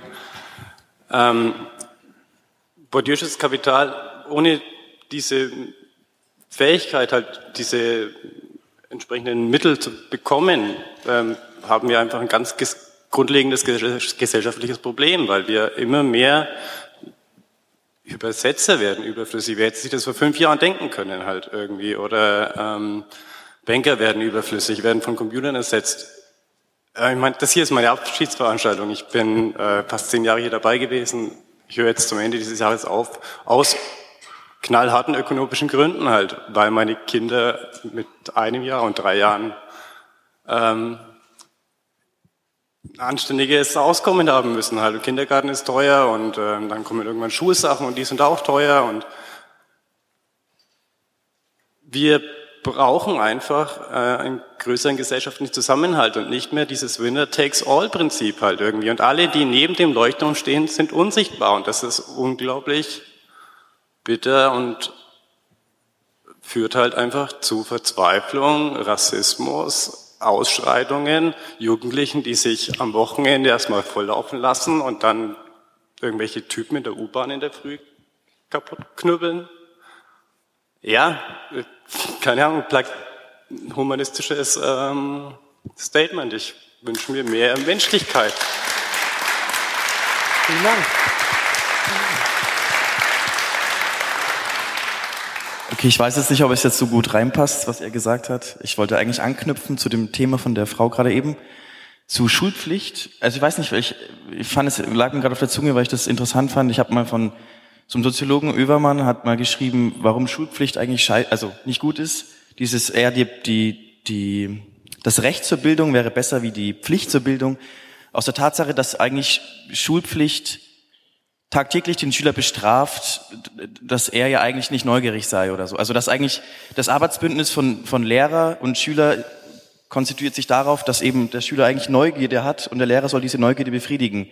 Wenn wir jetzt aber Schulpflicht haben, dann heißt es ja gleichzeitig, der Schüler hat es eigentlich gar nicht, wir müssen ihn zwingen, in die Schule zu packen. Würde man die Schulpflicht absetzen, glaube ich nicht, dass die Konsequenz daraus wäre, dass plötzlich äh, Schüler nicht mehr in die Schule gehen wollten, daheim rumgammeln würden oder so. Ich meine, Schule ist auch ein Sammelort, in seinen Gleichaltrigen zu treffen etc. Klar, es gibt auch negative Erfahrungen auf jeden Fall. Aber die Konsequenz daraus wäre, dass Schule kein Pflichtsystem mehr wäre, sondern eben ein System, das darauf besteht, dass Schüler zur Schule gehen aus der eigenen Interesse, weil sie die Neugierde haben für die Welt. Und das ist so ein Ding, wo ich mir denke, äh, wäre sinnvoller vielleicht in der Welt als eine Schulpflicht. Das war so eine ja, Idee, die ich aber, interessant fand. Genau, aber auch da wieder einfach nur die Schulpflicht abzuschaffen und das Schulsystem, so wie es ist, beizubehalten, wird mächtig scheitern. Also warum nicht erstmal anfangen, das Schulsystem mit der Pflicht zu reformieren, so dass Schüler gerne in die Schule gehen? Das sind ja ganz kleine Stellschrauben, die man ganz pragmatisch angehen kann. Also ich habe selber äh, so äh, zwei Söhne in der Schule, einer Gymnasium, einer Grundschule. Und was mir auffällt, ist dieses Gefälle von Grundschule ähm, Kindergarten davor natürlich auch. Ähm, Kindergarten, Grundschule, weiterführende Schule. Kindergarten ist das Hauptthema Pädagogik. Da geht's nur um Pädagogik. Da geht's um das, was der Appell war. Menschliches Miteinander. Nicht gegenseitig sich die Bauklötze auf den Kopf hauen, äh, respektvoll miteinander umgehen und so weiter. Grundschule sind wir dann schon in so einem Mittelding. Also gerade erste Klasse, zweite Klasse sehr pädagogiklastig. Dritte, vierte Klasse geht schon auf Leistung. Ja, in welche Schule gehe ich jetzt? So, da kommt schon dieses Getrimme und Tests und Tests, Tests. Und dann, was, was ich wirklich krass auch als schockierend empfunden habe, weil so schnell entwickeln sich Kinder ja nicht, ist dann plötzlich, zack, du bist jetzt in, in der weiterführenden Schule, ist glaube ich egal, ob Hauptschule, Realschule oder Gymnasium, da ist es so, ich habe keine festen Bezugs Personen mehr, so wie in der Grundschule eine Klassenleiterin oder ein Klassenleiter, sondern plötzlich ganz viele. Niemand ist mehr für mich als Individuum zuständig, sondern ich bin immer nur der, der Schulaufgaben, Hausaufgaben macht, äh, Leistung abgeben muss, lernen muss, Vokabeln lernen und so weiter. Das ist der Punkt. Also dieses Pädagogische fällt da vollkommen flach. Und was ich auch merke, ist, dass die pädagogisch vollkommen überfordert sind, zum Teil die Lehrer. Äh, weil der nächste Effekt, der sich einstellt bei 30 Leuten in der Klasse, auch das einfach mal hinterfragen. Ein, ein Lehrpersonal, 30 Kinder, wie soll das funktionieren? Das funktioniert ja äh, im Businessbereich schon nicht, wenn ich Meetings habe mit 30 Leuten und ich, so. Ähm, da zu überlegen, gibt es sowas wie ein Tandem, Grundsätzlich würde ich empfehlen, sowas mal einzuführen. Zwei Lehrer, weil man kann sich gegenseitig reflektieren. Der eine kann einspringen, wenn der andere gerade äh, so das Ding hat. Und was da dieser Effekt ist, wenn du da drin Knallerkinder, nenne ich sie mal. Also leicht verhaltensauffällige Kinder, die es natürlich auch im Gymnasium gibt, die schmeißen den gesamten Unterricht. Und das führt dazu, zum einen diese Mobbing-Geschichten natürlich, aber auch, dass gar kein Lernraum mehr entstehen kann, weil es so laut ist und niemand hat mehr Spaß. Die Lehrer haben ja auch keinen Spaß. Aber offenbar fehlt es da auch an pädagogischem Gespür und Know-how, das in den Griff zu bekommen. Und die tauschen sich auch gar nicht untereinander aus. Ähm, aber das sind alles Stellschrauben, an denen man jetzt schon arbeiten kann, ohne jetzt radikal, weil das wäre ein Riesendiskurs in der Gesellschaft, wenn wir jetzt anfangen würden, die Lösung aller Probleme ist die Abschaffung der Schulpflicht. Da, das, das ist nicht pragmatisch, sondern pragmatisch wäre reinzugehen in die einzelnen Klassen, zu gucken, was kann man gezielt besser machen, ähm, wo kann man gezielt investieren, wo kann man das Lernklima nachhaltig verbessern. Das wäre sozusagen mein Appell zu sagen, bevor ja. man an die radikale Wurzel geht. Ja, ver verstehe ich schon, aber das eine ist halt eine, so, so eine strukturelle Sache, was man ändern möchte, diesen gesamten Überbau. Aber was, also mir geht es eher um das, was wirklich so praktisch passiert in, in Klassenräumen ja. zwischen dem Lehrer und den Schülern. Und solange die Schulpflicht existiert, eben der Lehrer daran gehindert wird, eigentlich für das einzustehen, was er für das er einsteht, nämlich die, die Neugierde des Kindes zu befriedigen. Und was wir Sie quasi meinen, gebe ich Ihnen völlig recht, das ist auch nicht okay, diese Dreiteilung des Schulsystems, aber es ist irgendwie so, ein anderes Problem. Also es ist ein, es ist ein institutionelles Problem, kein, kein, kein, wie nennt man das, praxeologisches oder so. Also verstehen Sie, was ich meine? So ja. in, in, dem Sinne. Und das andere, was ich noch sagen wollte, eben, äh, weil Sie das vorhin so abgestritten oder nicht so ganz angenommen haben, ähm, nur weil man die Schulpflicht absetzt, glaube ich nicht, dass plötzlich Schüler nicht mehr in die Schule gehen. Genauso glaube ich es auch nicht, dass wenn wir das Grund, bedingungslose Grundeinkommen einführen, dass Leute nicht mehr morgens zur Arbeit gehen oder so. Ich glaube eher, dass quasi Leute die Arbeit machen würden, die sie gerne machen würden wollen und nicht ja, Scheißarbeit. Nein, was aber passiert ist, dass die, die jetzt schon mit der Polizei in die Schule gefahren werden müssen, nicht mehr stattfinden. Das wird das große Problem. Das, das möchte ich nicht als sozusagen, das ist nämlich für mich auch Humanismus und Menschlichkeit. Die, die im Grunde genommen keine Chance haben, weil sie so, so, die machen das ja nicht aus Bösartigkeit, sondern weil sie so sozialisiert sind, in diesem Milieu sind, die möchte ich auf jeden Fall mitnehmen. Und dafür ist für mich, das ist für mich das beste Argument für eine Schulpflicht tatsächlich. Verstehe ich auch. Ja. Ist doch ein gutes Argument, ja. Ja, ja. ja. Okay. Ich wüsste, das wüsste ich zum Beispiel auch nicht zu lösen halt. Aber Eben. ich wüsste nur, dass von der Theorie her zumindest ist einfach ein besserer Weg, aber ich, ja. ja. Vielen Danke. Dank. Äh, ich, ich, wollte mal ein bisschen umschwenken vielleicht. Ähm, wir haben jetzt ja ein bisschen drüber geredet, äh, über die qualitativen äh, Unterschiede irgendwie in, in der Angst und ein bisschen auch quantitative. Aber was sich ja auch ändert in unserer Gesellschaft, ist ja der Umgang mit der Angst. Ähm, wo man vielleicht irgendwie Foucault bemühen könnte oder so, was ist irgendwie normal und was ist irgendwie markiert, was ist pathologisch an Angst. Ähm, das, das würde mich interessieren, was wie, wie könnte man so, äh, wie, wie würden Sie sowas beschreiben? Wie würden Sie es beschreiben? Vielleicht haben Sie Ideen, wie es sich geändert hat. Sie haben ja anscheinend schon Diagnosen. Naja, also ich, ich finde, es ist halt wichtig, dass man sich irgendwie klar machen muss, dass Angst ja irgendwie was Normales ist, was ja auch was Sinnvolles ist. Äh, und ich glaube, wir oft irgendwie vielleicht eine, eine Tendenz haben, äh, Angst irgendwie zu schnell als was Negatives wahrzunehmen, was man irgendwie bekämpfen muss. Äh, vielleicht auch irgendwie im, im, Neoliberalismus irgendwie als irgendwie eine, eine, Schwäche, die wir irgendwie ausmerzen müssen. Ähm, und dass man dann häufig irgendwie, weiß ich, Medikamente nimmt oder so äh, gegen Angst. Was ich auch gar nicht, das ist ja auch gut, dass es sowas gibt äh, und, und man braucht es ja auch.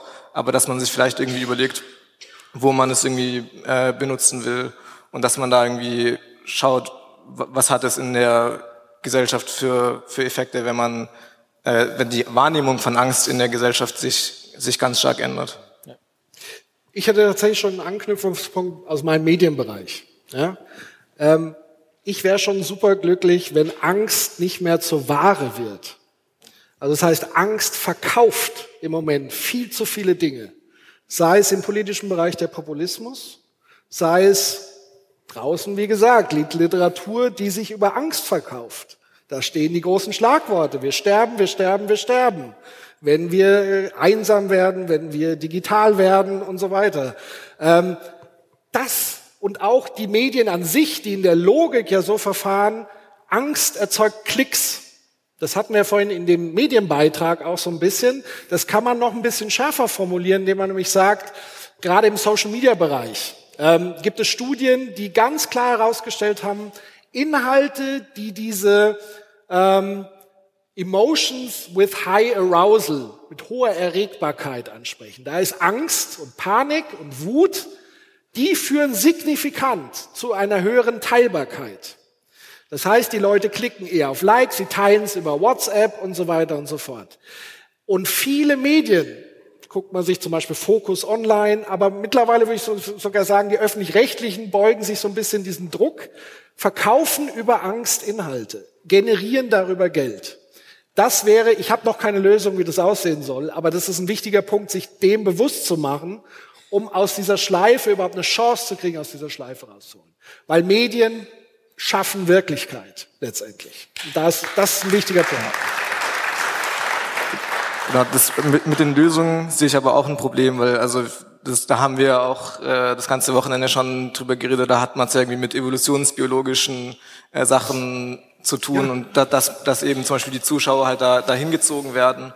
Ähm, und wie, wie überlegt man sich dann quasi soziale Institutionen, die, die da irgendwie eine, eine Gegenkraft irgendwie äh, bilden können gegen solche äh, quasi evolutionsbiologischen äh, Eigenschaften? Genau, aber der wichtige Punkt ist ja evolutionsbiologische Faktoren. Wir sind das einzige Tier auf diesem Planeten, die darüber sprechen können und sich dem bewusst machen können. Das heißt, wir haben überhaupt eine Chance, Evolution zu gestalten. Vorher geht man immer davon aus, Evolution läuft automatisch ab. Und wir sind das erste Mal an dem Punkt, wo wir sagen können, nee, ich habe keinen Bock mehr darauf. Ich möchte es anders angehen. Wie aber die Lösungen aussehen, da, so weit sind wir noch nicht. Aber wir sind, glaube ich, an dem Punkt, wo wir sagen, jo, daran lässt sich arbeiten. Und das ist, glaube ich, schon mal ein wichtiger wichtiger Fortschritt, den es vor 100 Jahren so nicht gab. Okay. Vielen Dank. Vielen Dank. Ja, mein Name ist Martin Schneider. Ich bin auch einer von denen, die Schwierigkeiten in der Schule hatte. Ich bin das Kind eines Arbeiters, eines Straßenfegers und habe äh, als Bauarbeiter gearbeitet, irgendwann Abitur nachgeholt und Psychologie studiert. Ähm, was mich jetzt hier hochbringt, ist ein Stück weit unabhängig von dieser Bildungsgeschichte.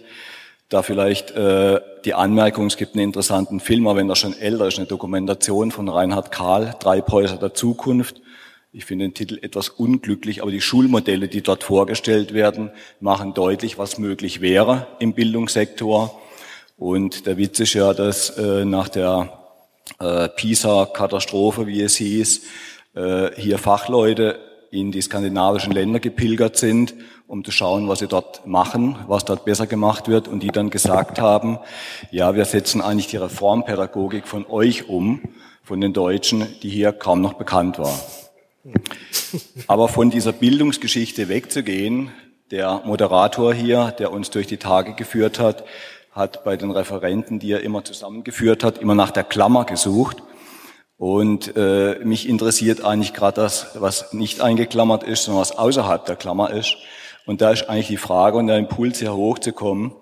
Wir leben ja in der Zeit der Globalisierung, ob viele Fragestellungen nicht viel mehr global gestellt werden müssten, ob wir nicht in einem Zeitalter leben, wo dieser Neoliberalismus, Kapitalismus, wie auch immer, so dominant ist, dass auch oft vom Markt gesprochen wird, an den wir glauben und vertrauen müssen, in einer Form, dass es fast schon religiöse Züge bekommt.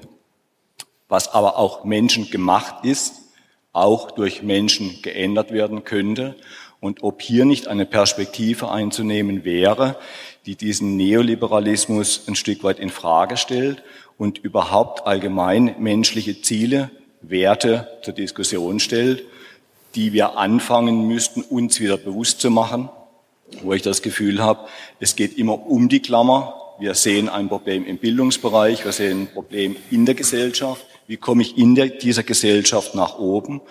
Aber wenn man weltweit schaut, mit den Problemen, die existieren, mit Klimaerwärmung, Umweltzerstörung, habe ich manchmal den Verdacht, und da Frage an Sie, kommen wir mal so ein bisschen vor wie des Kaisers neue Kleider. Wir reden um wichtige Probleme, die aber alle nur ein Teilproblem eines viel größeren Problems sind. Wie wirtschaften wir? Wie gehen wir mit Welt um? Und das ist die Frage, wie man hier eine Verbindung herstellen könnte und das mehr zum Thema machen könnte.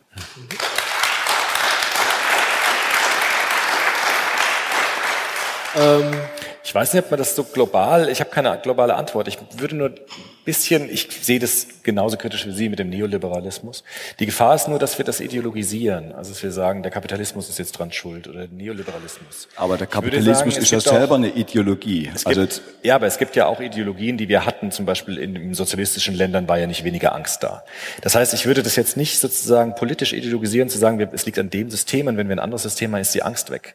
Ich würde schon eher, wie mein Kollege Breitenbach sagen, es gibt kleine Schritte, die wir ausprobieren müssen, dann gucken, was bewährt sich und was bewährt sich nicht, anstatt so diese großen Fragen nach den großen Würfen haben eigentlich nicht zu einer Reduktion von Angst geführt, meines Erachtens. Ein Kollege von mir aus Hildesheim, der sagt, auch Revolutionen sind kein gutes Mittel der Gesellschaftsveränderung. Ich weiß, Sie wollen das gar nicht, aber ich sage es jetzt trotzdem mal so.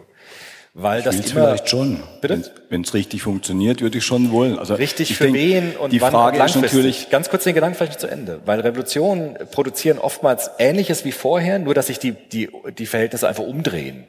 Und das haben wir bei solchen Dingen oft erlebt. Von daher bin ich auch etwas skeptisch. Ich bin auch kein großer Freund von Utopien. Das bin ich jetzt auch nicht mehr. Seitdem ich Karl Popper gelesen habe, habe ich mit Utopien ein Problem, weil dort leiden dann manche Menschen. Man sieht es gar nicht, weil man dieses große Ziel vor Augen hat und dann gibt es halt dann so ein paar Problemchen. Aber das muss halt dann jetzt so sein, weil später wird es bestimmt gut.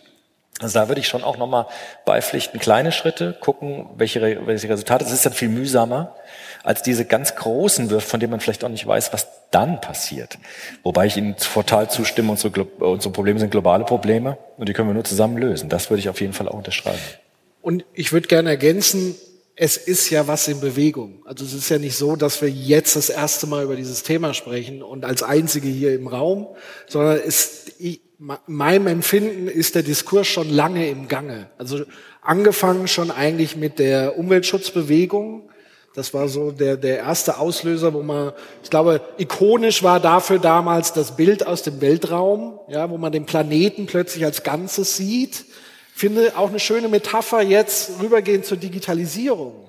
Das heißt, wir, wir Dinge, die vorher komplett für uns unsichtbar waren, nämlich die ganzen Probleme, die werden plötzlich sichtbar. Und das konfrontiert uns und das zwingt uns, damit auseinander, sich auseinanderzusetzen.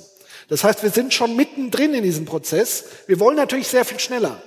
Und je schneller wir wollen, desto eher greifen wir natürlich auf diese revolutionären Ideen. Man kann es von heute auf morgen alles umstürzen und dann wird super. Das glaube ich nämlich definitiv auch nicht. Das funktioniert nicht. Oder wenn, zitiere ich äh, Peter Scholl-Latour, für eine Revolution brauchen wir ein paar Halunken mit Knüppeln. Das möchte ich nicht. Ich möchte keine gewaltsamen Umstürze, auch wenn die Welt voller Gewalt ist. Aber ich bin der festen Überzeugung, dass Gewalt immer zu mehr Gewalt führt und es keine Lösung sein kann. Wobei sie das auch, auch wenn es langsam ist. Wobei sie das auch nicht wollten, glaube also, ich. Das nein, nein, nein, nein. Da stimme ich Ihnen auch vollkommen ja, ja, ja, zu. Also ich denke, da habe ich mich auch mit Revolution beschäftigt. Aber ich denke, es geht um eine gewisse Radikalität, obwohl dieser Begriff ja auch schon negativ belegt ist. Aber ich denke, eine Radikalität heißt ja eigentlich zu den Wurzeln gehen. Und ich denke, dass wir uns da wieder besinnen auf unsere vielleicht auch westlichen Werte, die dann nicht so rüberkommen wie im Fernsehen, nachdem was passiert ist, wo immer wieder gesagt wird, unsere westlichen Werte, uns Bier trinken draußen auf der Straße. Und ich denke, äh, da würde ich mir wünschen, dass dieser Diskurs mehr in die Öffentlichkeit geht, habe aber den, den Eindruck, weil ich auch lange in der Schule gearbeitet habe, war mal Schulleiter auch, das war der Höhepunkt meiner Karriere sozusagen, ähm, dass in dem Bildungssystem einfach sehr viel mit Leistung operiert wird, auf eine Art und Weise, die den Menschen nicht wirklich hilft, sage ich jetzt mal. Und es ist sehr schwer, auch in dem System mit der Auseinandersetzung, weil ich manches nicht so gemacht habe, wie das Regierungspräsidium sich das gewünscht hat.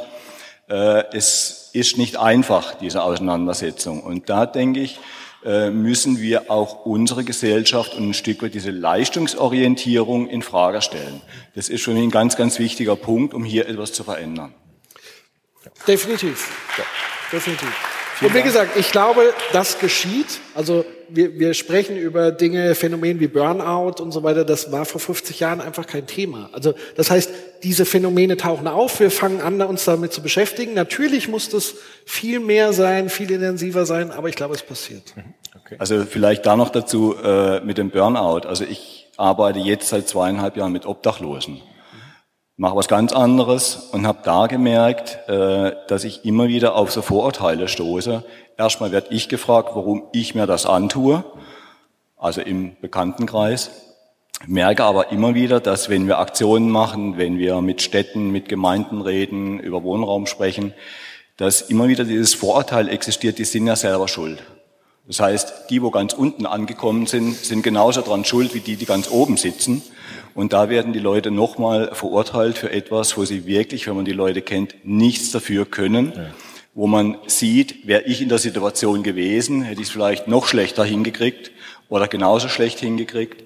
Und da werden viele Leute in unserer Gesellschaft ausgegrenzt und mit dem Stempel versehen, versagt zu haben, obwohl sie eigentlich nur Opfer dieser Strukturen sind, die vorgegeben mhm. sind. Ja, und selbst ich würde es noch verstärken. Also das sagte Heinz Bude auch wirkliche Solidarität heißt auch zu sagen, ich bin solidarisch für deine Probleme, selbst wenn du die selbst verschuldet hast. Weil das ist nämlich auch so ein Narrativ. Also zu sagen, ich helfe dir nur dann, wenn du unverschuldete Probleme hast. Aber das ist noch, das ist eine sehr leichte Form von Solidarität. Eigentlich ernst wird's doch dann zu sagen, ich helfe dir, auch wenn du selbst das verbockt hast. Da wird's doch dann wirklich ernst. Deshalb würde ich da sogar noch ein bisschen weitergehen, zu sagen, natürlich helfe ich Menschen, auch wenn sie Probleme selbst gemacht haben. Schön. Danke. Ich würde gerne noch mal ein bisschen anschließen an das, was Sie gesagt haben, Herr Köbel, mit den kleinen Schritten. Mir ist aufgefallen jetzt im Prinzip fast das ganze Wochenende als Gymnasiallehrkraft, ähm, dass viele Urteile, die so gefällt werden vor der Tür, bei Kaffeegesprächen, doch sehr hart sind. Das hat mich verwundert bei diesem Seminar, bei diesem Wochenende, das sich um das Thema Angst dreht. Auch ja, die Beurteilung von Schule, es gibt so Themen, mit denen kann man irgendwie immer punkten. Schule und Politiker gehören scheinbar irgendwie dazu. Und ich möchte einfach noch mal ein bisschen die Lanze brechen dafür, dass doch einfach große Mühe auch da ist im Schulsystem und natürlich mit Rahmenbedingungen einfach gelebt werden muss. Ich glaube, die meisten Lehrkräfte würden unterstützen, was sie sagen. Wir brauchen Reformpädagogik, wir brauchen mehr Mittel. Es scheitert bei uns ganz oft allein tatsächlich an der Tatsache, dass wir nicht genug Räume haben, um mal eine Klasse aufzuteilen. Also diese so kleine Dinge, die uns behindern in der Arbeit. Und ähm, ich möchte einfach nochmal so einen kleinen Appell rausschicken, sich selbst zu überprüfen, wie oft man tatsächlich vielleicht Angst in der Umgebung auflösen könnte durch ein weniger schnelles, vorschnelles Urteil. Amen.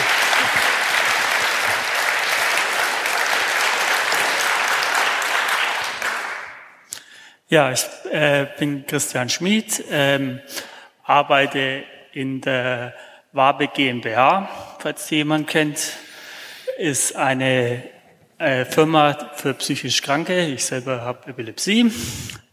Ähm, dadurch habe ich, äh, ja, komme aus einem Elternhaus von Lehrern und ja, ich wollte wollt einfach mal sagen, ähm, von den von den ähm, sozial Schwachen wäre es wäre es sehr sinnvoll, ähm, dass die Bildung und der Verkehr umsonst wäre, weil äh, die haben dann die Möglichkeit, einfach gesellschaftlich teilzunehmen.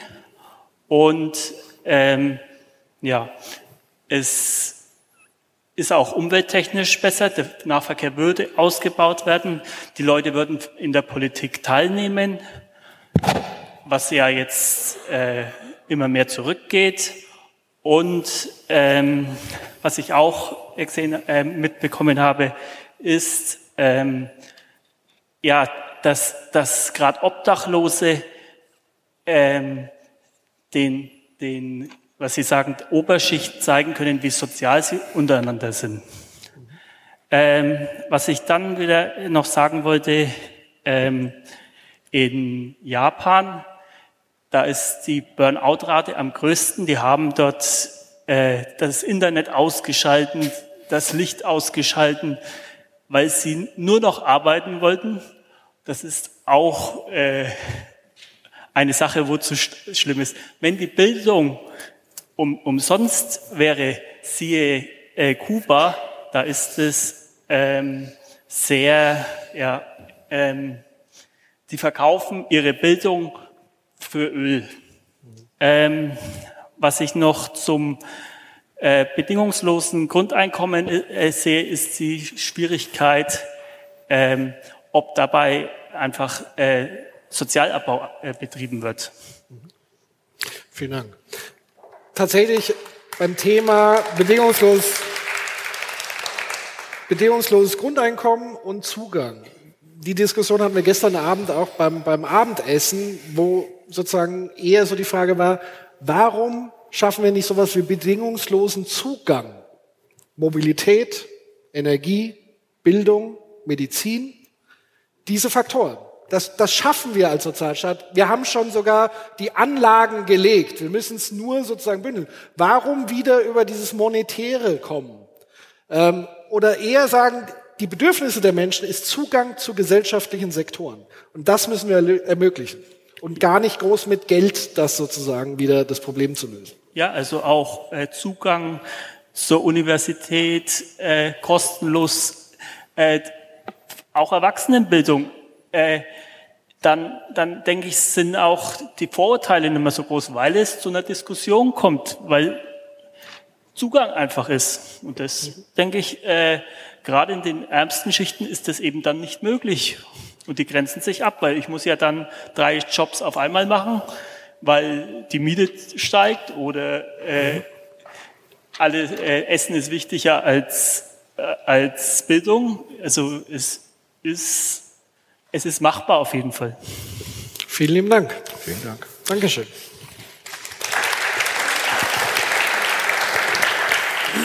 Zum, zum Schluss äh, dann noch mal ein bisschen was Kontroverseres. Ich habe mir das so angehört, wie, wie schlimm dieser Neoliberalismus ja ist. Ne? Wir haben so wenig Straftaten wie noch nie, so wenig Gewalt wie noch nie, so wenig Armut wie noch nie und so viel Gleichberechtigung wie noch nie in einem deutschen Staat. Ist dieser Neoliberalismus so die, das linke Residuum des Anti-Amerikanismus oder wo kommt es eigentlich her, dass man objektiv immer besser lebt, aber dieses äh, Geschrei auf den vermeintlichen Neoliberalismus in einem Staat der ja allen den Sozialstaat durchfinanziert, immer lauter wird in der Linken. Ja, ich habe ja eben schon gesagt, ich würde das gar nicht so ideologisieren, jetzt einen Begriff wieder zu finden, du bist dran schuld, böser Neoliberalismus. Ich glaube, auch von außen her geht es uns ja sehr gut. Das sagt der Bude auch. Ne? Also wir werden ja beneidet von Europa. Ja? Wir sind die stärkste Wirtschaftskraft in Europa, wahrscheinlich auch die politisch stärkste Kraft in Europa. Das heißt, von außen gesehen ist Deutschland genauso, wie du sagtest, hervorragend aufgestellt. Aber ich glaube, man muss die Perspektive auch von innen heraus sehen, wer profitiert von diesem Erfolg und welche, man könnte es auch umdrehen zu sagen, warum haben wir in so einem erfolgreichen, reichen Land immer noch ein Dienstleistungsprekariat? Warum leisten wir uns das eigentlich, wo uns das doch so gut geht? Also ich würde es eher so rum äh. Und ich bin auch dafür, diese jetzt nicht schon wieder Etikette zu formulieren für Feindbilder und dann wieder ausgrenzen. Wir sagen, du bist böse, wenn du neoliberal bist und wir haben nur Nicht-Neoliberale bei uns im Club. Also das finde ich immer problematisch. Von daher finde ich immer diese Etikettierung schwierig. Und natürlich, warum benutzt man so einen Begriff wie der Reduktion von Komplexität? Also man findet da eine Schublade, wo man ganz viele diffuse Sachen einordnet. Und tatsächlich, ja, uns geht es wunderbar und gut, oberflächlich gesehen, aber ich glaube, jeder würde bestätigen, dass es unter der Oberfläche mächtig brodelt.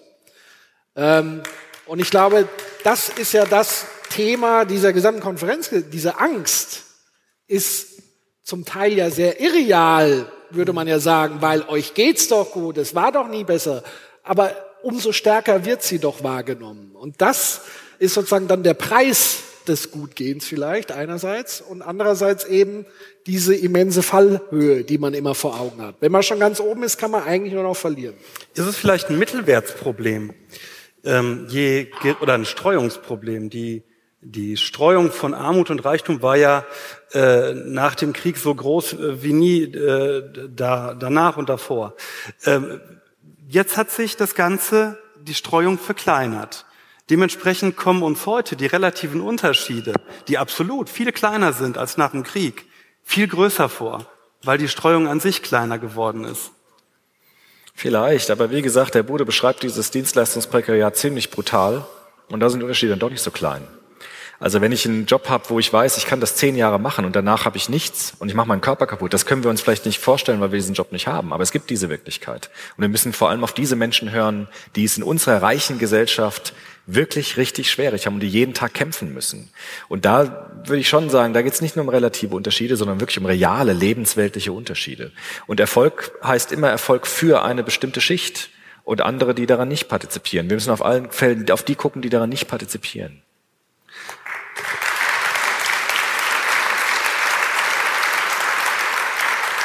Denke, das ist ein schönes Schlusswort. Auf die schauen, die nicht partizipieren, den Blick über den eigenen, oh Gott, das ist jetzt so richtig klischeemäßig, was ich hier gerade abziehe. Ne?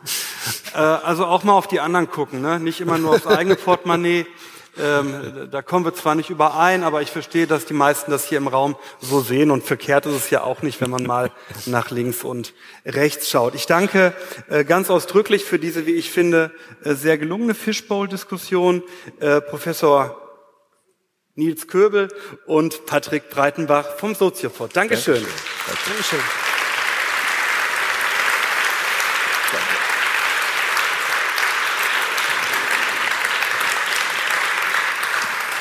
Ja, und vielen Dank natürlich an die eifrigen Mitdiskutantinnen und Mitdiskutanten. Für uns immer eine Riesenbereicherung, dann die verschiedenen Stimmen einzubetten und da einfach immer wieder dazu zu hören. Viel, vielen lieben Dank. Danke.